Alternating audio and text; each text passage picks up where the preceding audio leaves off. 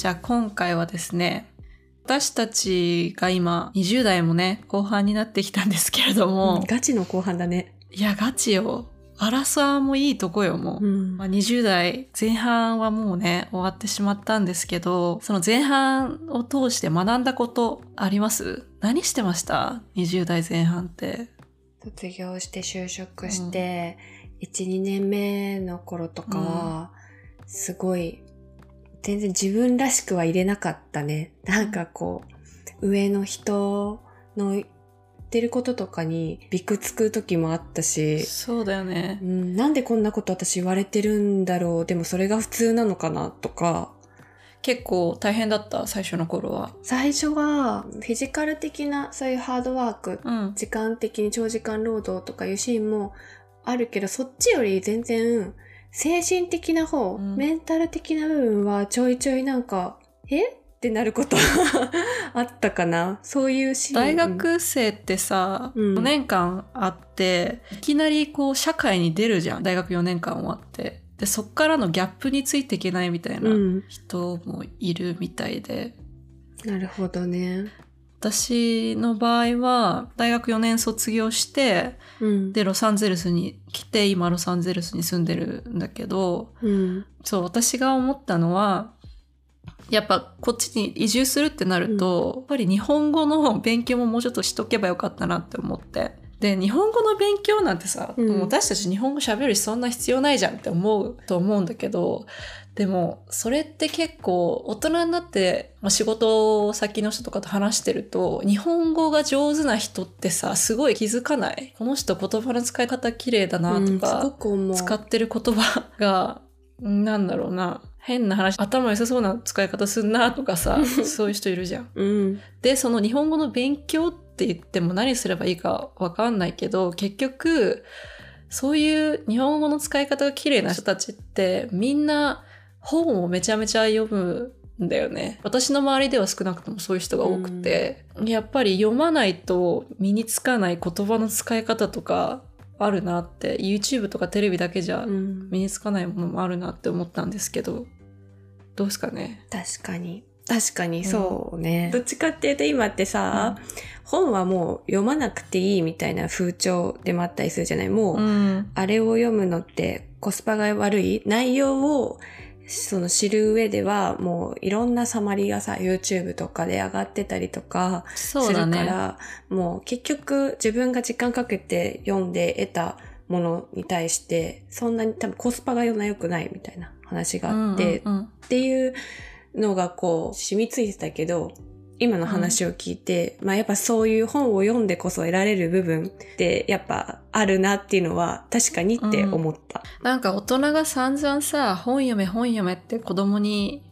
先生から言われるとかさ、親から言われるとか、まあ、うんあったと思うんだけど、そういうのの意味が今になって分かったというか、最近になって。まあでもそれ習慣、子供の頃からやっぱり読む習慣がある人って今でも読んでるし、私の周りでも。そうだね。私はそんなになかったから、うんやっぱりこう読もうって読まないって読まないみたいなうんとこもあるけれども、うん、やっぱり自分の母国語の勉強っていう面で本を読むのは結構大事かもって思ったんだよね。20代前半でも特に大学の頃とか結構時間あるから、今と比べたらね。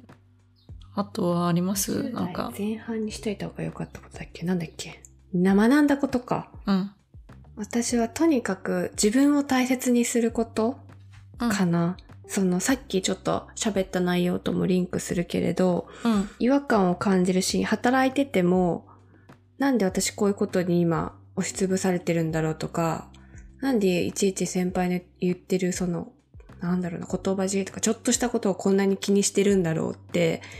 思う時期があって、その時はやっぱ本当に若手だから、1、2年目だから、新人だからさ、もう自分ができないから、しょうがないんだっていうふうに思うしかなかった。これは耐えなきゃいけないんだって思うしかなかったけど、今、うん。ふとこう、ね、もう客観的にその頃のうん。自分を見ると、いや、それ全然耐える必要なかったし、自分がそんなにね、なんかしんどく感じるんだったら、全然もう本人に直接言うべきだったし、とか、その不満をとかね。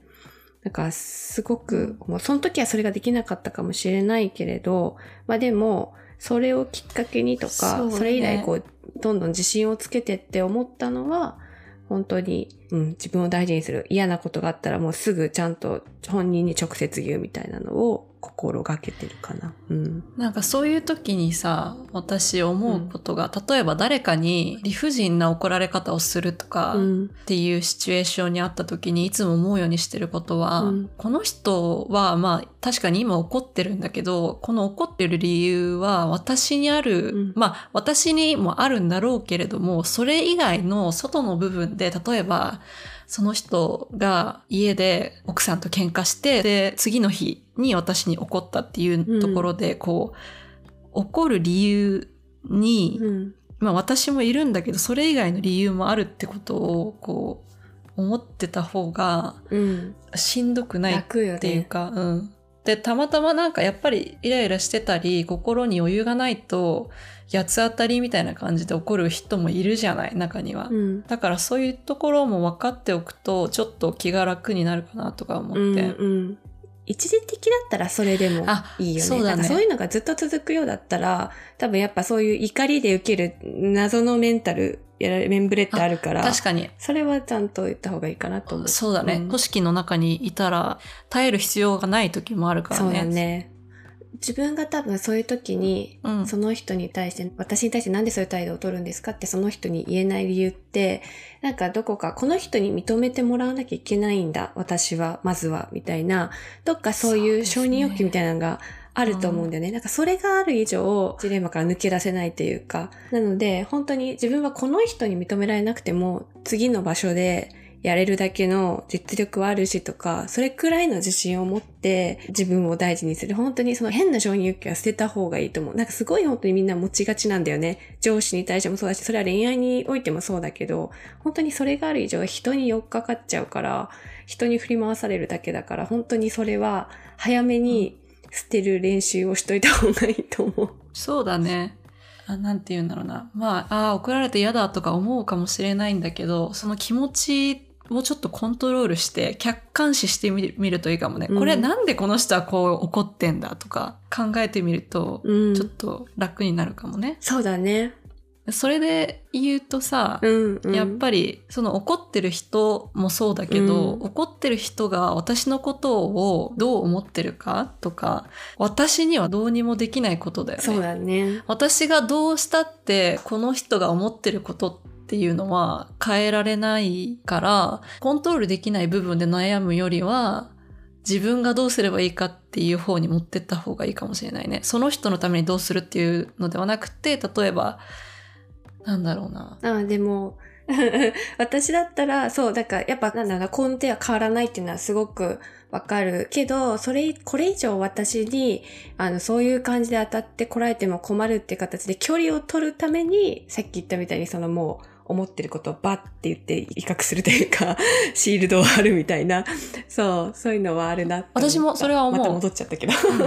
そうそうそう。まあ、とにかくその人とある程度の距離をね、距離を取る方法みたいな、変えられないからこそ、距離を取る方法を考えるといいかなと思う。そうだね。それはもちろん大事だね。特にあの仕事を会社の中で仕事をしてる時とかって、